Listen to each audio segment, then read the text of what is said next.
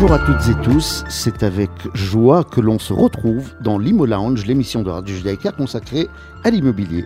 Gali Baron au micro, accompagné de Gaetano Capizzi. Bonjour Gaetano, comment vas-tu aujourd'hui Très bien. Merci à vous, chers auditrices et auditeurs, d'être toujours aussi fidèles à notre émission, que vous retrouvez à la radio à plusieurs moments de la semaine, en direct ou en rediffusion, sur le site internet de la radio, sur l'application de la radio. Vous pouvez aussi écouter l'émission en podcast sur notre chaîne Spotify Imo Lounge ou la voir sur YouTube en cherchant Imo Lounge. Aujourd'hui, nous allons recevoir Gilles Tidgat que nous avons eu le privilège de recevoir lors d'une précédente émission. Bonjour Gilles, comment vas-tu Bonjour Gali, bonjour Gaetano. Bonjour Gilles. Alors nous sommes très contents de te retrouver à nouveau dans notre émission. Alors pour celles et ceux qui n'ont pas eu l'occasion d'écouter ta précédente intervention dans l'Imo Lounge, qui peuvent réécouter d'ailleurs, je rappelle que tu es licencié en droit, en criminologie de l'UCL et bien connu dans le monde de l'immobilier, qu'après une carrière d'avocat, tu as créé la société Legis Consult et que tu dispenses des formations à caractère juridique et pratique destinées aux professionnels de l'immobilier. Comme nous l'avons déjà dit la fois passée, même les professionnels de l'immobilier auront des choses à apprendre aujourd'hui, donc restez fidèles à notre émission. Alors Gilles, lors de l'épisode précédent, nous avons abordé l'achat et la vente de biens immobiliers. Aujourd'hui, nous allons plutôt nous intéresser à la location.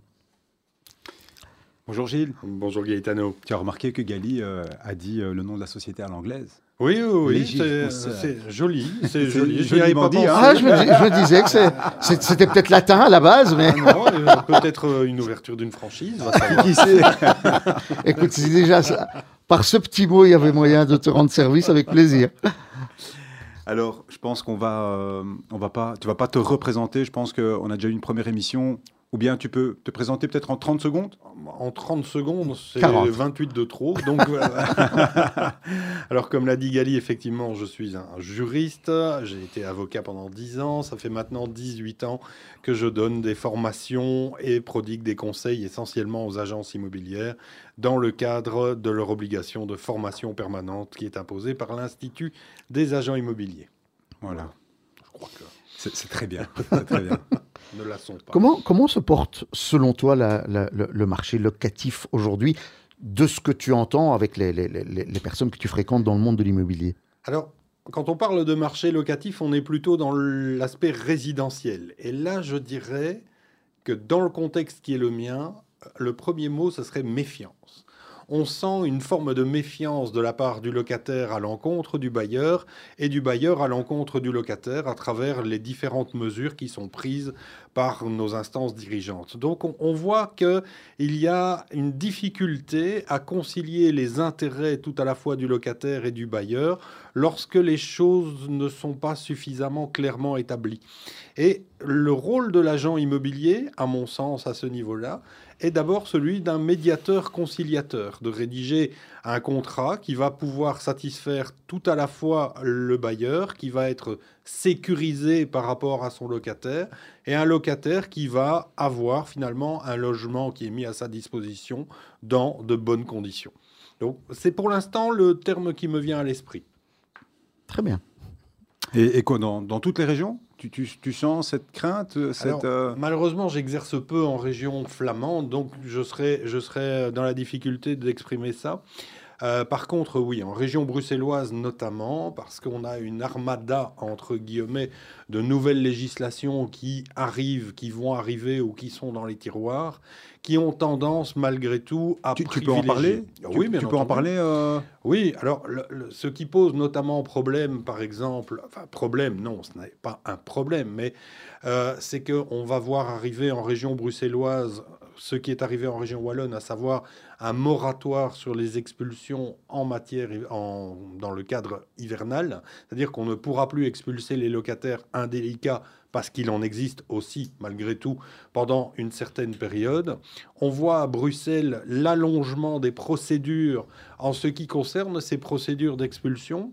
Euh, cet allongement va même à l'encontre finalement du point de vue des juges de paix qui se disent oui mais à un moment donné il faut décider on ne peut pas constamment retirer ou attendre que le locataire euh, spontanément solutionne une solution, euh, solutionne une situation. On voit également une forme de blocage des loyers qui arrivent sur Bruxelles avec la commission paritaire locative qui a tendance à considérer que la grille indicative des loyers sera une norme et non plus une simple indication. Donc il y a beaucoup d'éléments en Bruxelles. En Wallonie, le moratoire sur les expulsions existait déjà. Donc là, on va le reconduire. On ne parle pas de blocage des loyers. On ne parle pas d'allongement des procédures. Par contre, on va, même si ça paraît anecdotique, diminuer le montant de la garantie locative lorsqu'elle est constituée sous forme de garantie bancaire. Euh, à cela se mêle en plus pour les bailleurs, parce que c'est de ce côté-là que je le vois, euh, la crainte de voir les loyers taxés, on en parle beaucoup depuis des années, mhm. mais la, pression se fait de plus en plus forte. Et finalement, l'autre pression, c'est la pression énergétique.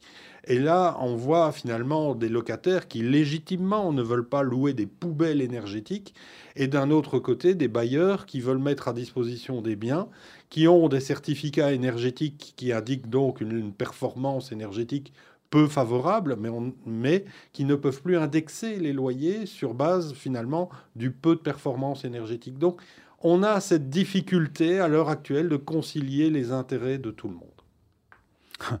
Après l'augmentation des matériaux, après l'augmentation des taux, maintenant on rajoute ça, les investisseurs vont être ravis en tout cas. Ah ça a de belles perspectives ah devant nous. En tout cas, l'avenir est chez nous. sans, compter par exemple qu'en Wallonie, un calendrier euh, a été sorti indiquant quelle catégorie énergétique devrait obtenir le bien pour pouvoir être loué. C'est D Ah oui. Alors on commence à D, mais on va arriver à C. On va ah arriver à C. Donc, on va arriver à une situation où le parc immobilier qui sera mis en location devra correspondre à une catégorie énergétique difficile à atteindre, frayeuse bien, en tout cas, c'est sûr. Et qui finalement risque aussi de limiter le parc immobilier mis à disposition. Donc, on est dans cette situation-là à l'heure actuelle. Et malgré ces mauvaises nouvelles, est-ce que on va pas dans quelque chose qui sera beaucoup plus constructif dans les années à venir Ah certainement. Un nettoyage, un certainement. lutter contre les marchands de sommeil, lutter contre les bailleurs ou bailleresses qui mettent à disposition des poubelles tout court et qui ne sont pas mhm. des poubelles énergétiques, qui abusent également de leur loyer, c'est évident. Je trouve que ça reste positif. Le problème, c'est peut-être qu'on on impose aux citoyens et citoyennes un calendrier très court que euh, beaucoup ne pourront pas finalement encaisser disant mais moi je suis propriétaire, ça ne veut pas dire que j'ai les moyens de rénover le bâtiment en, profondeur. Les locataires vont dire oui mais bon ok il y aura plus de biens en location parce qu'il a un, un PEB F, mais moi j'ai besoin d'un toit et je suis prêt à m'en contenter.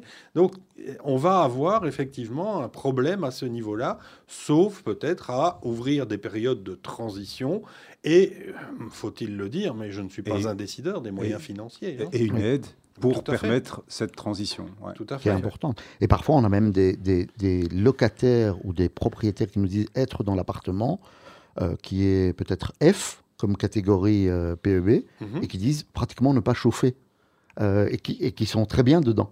Oui, parce que à nouveau, alors je ne m'y connais pas spécialement, je ne suis pas un technicien, mais quand on voit la façon dont les PEB peuvent être établis, on se pose certaines questions. Euh, euh, voilà. il y a eu des, émissions télé à ce sujet. Des émissions euh, télé suffisamment documentées. Et je veux dire, par rapport à ça, un bâtiment n'est pas l'autre non plus. Je vais prendre un exemple plus ou moins personnel. je vis dans une commune rurale. Euh, dans une ancienne ferme au carré ah bah qui n'est pas entièrement rénovée. Mais donc c'est un nid à courant d'air à certains endroits, c'est évident, mais les pièces de vie sont parfaitement isolées, parfaitement chauffées. Il n'en demeure pas moins que j'aurai le plus mauvais PEB du monde. Bah, c'est un peu comme euh, toutes ces maisons bourgeoises ou maisons de maître à Bruxelles. Mais voilà, tout à fait. Bon, intéressant. Euh, voilà, tout à fait. Alors, le, donc on pensait te poser également plusieurs questions, comme on l'avait fait pour l'achat, euh, au niveau de la location. Euh, parfois, on entend le, terme de bail verbal.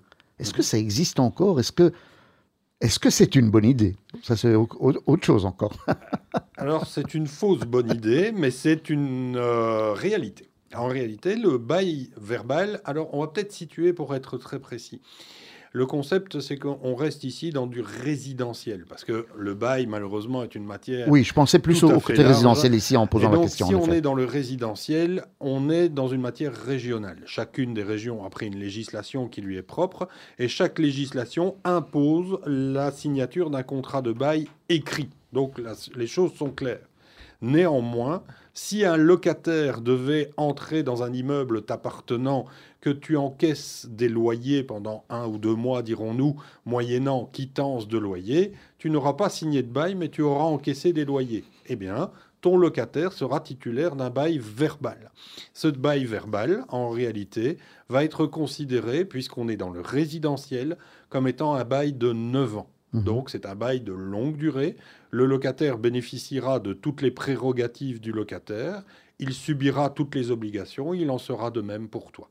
Le seul gros problème, entre guillemets, puisqu'on n'aura pas défini les droits et les obligations de chacun, c'est qu'en cas de vente du bien qui est loué, eh bien, ce locataire se verra moins protégé que le commun des mortels ou celui dont le bail a été écrit et enregistré. Très bien. Petite pause musicale déjà, ça passe vite. Euh, on va écouter une chanson de Vanessa Carlton, A Thousand Miles, et on va se, se retrouver dans l'Imo Lounge d'ici euh, un peu plus de trois minutes. À tout de suite.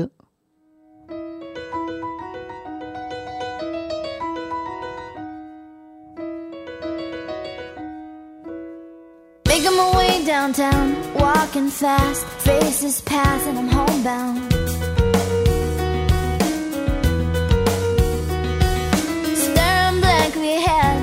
Making my way, making my way through the crowd. And I need you, and I miss you, and now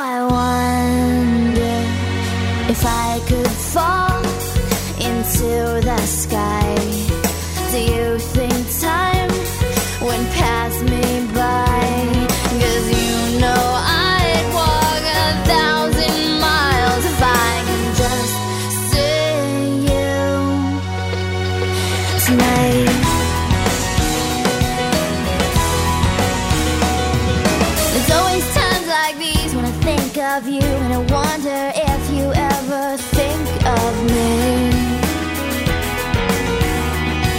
Cause everything's so wrong and I don't belong living in your precious memory.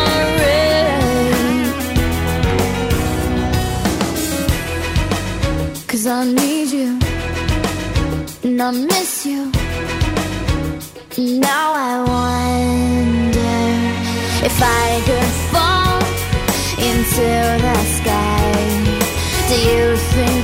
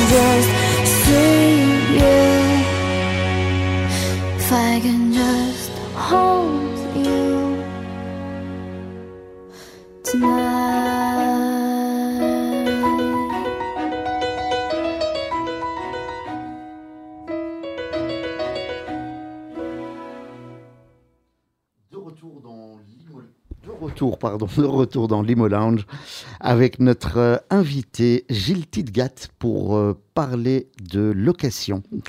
Alors, on, a parlé de. On a juste eu le temps de se poser la question pour le bail verbal.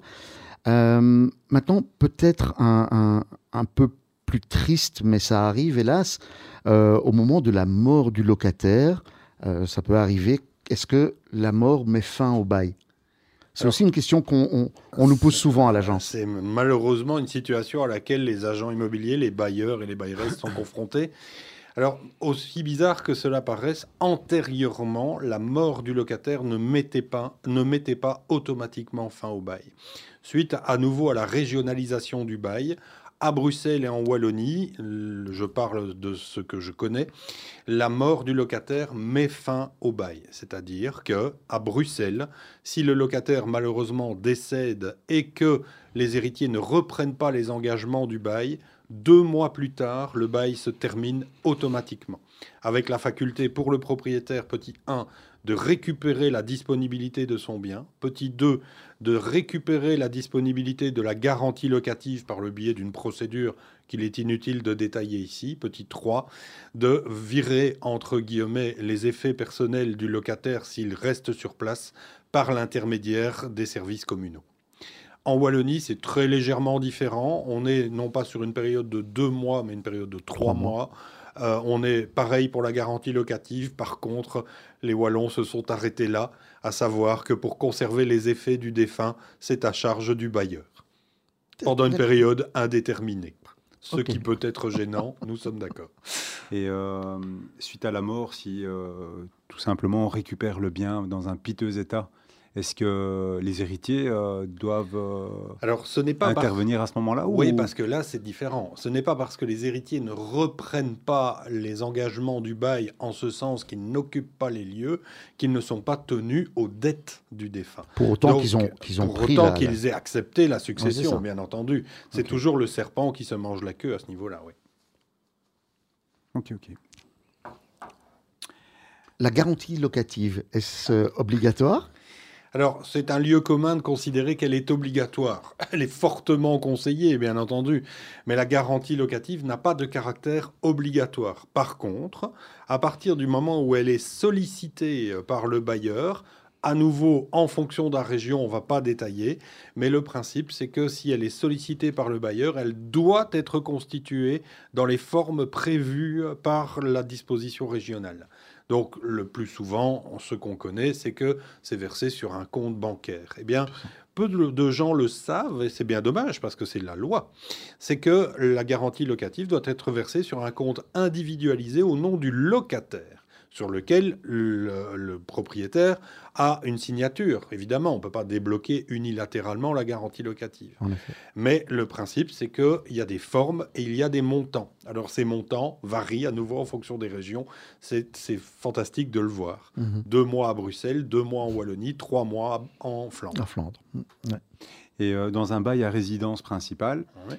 Euh, souvent, euh, on a donc euh, des preneurs qui modifient un peu les articles de loi dans un bail et le bailleur met aussi un peu ces, ces- ces petites modifications. On est bien d'accord qu'un bail à résidence principale, juridiquement, il doit être respecté tel qu'il est présenté. Alors, oui et non, oserais-je te dire. Le la réponse de Normand, hein, on est bien d'accord. Dans le cadre de la loi sur le bail de résidence principale, et encore on ne parle plus de loi, c'est une erreur de langage, on parle en réalité de dispositions régionales, ce sont des dispositions impératives. Alors on ne va pas lasser les auditeurs et auditrices parce que c'est embêtant, mais la plupart des dispositions du bail de résidence principale qui sont prévues réglementairement doivent être respectées, punt. On ne peut pas commencer, comme tu l'indiques, à y déroger dans le contrat de bail en mettant quelque chose de mieux, de moins bien, de différent. Non, on respecte la disposition régionale. Donc, on ne change pas la loi, on va l'appeler comme ça.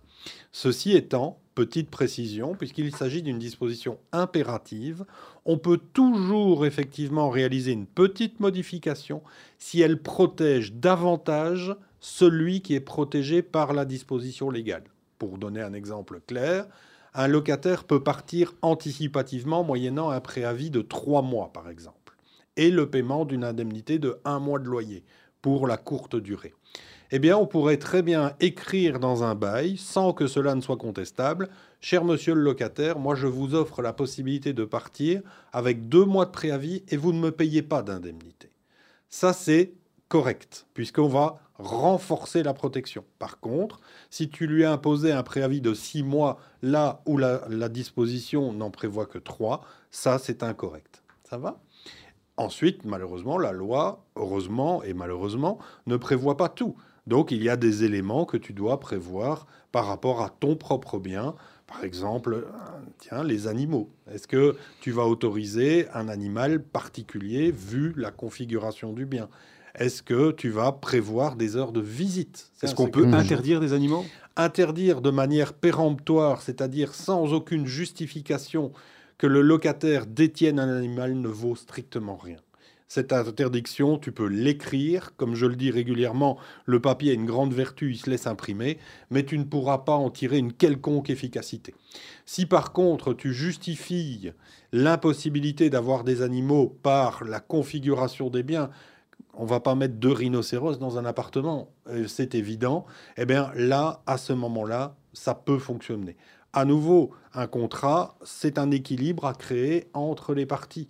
Donc on ne peut pas interdire au motif qu'on n'en a pas envie, on peut interdire au motif que ça peut être soit dangereux pour les propriétaires, pour le voisinage, ou pour l'animal même, parce que parfois, détenir un animal dans des conditions qui ne sont pas correctes pour son bien-être, ça ne va pas non plus.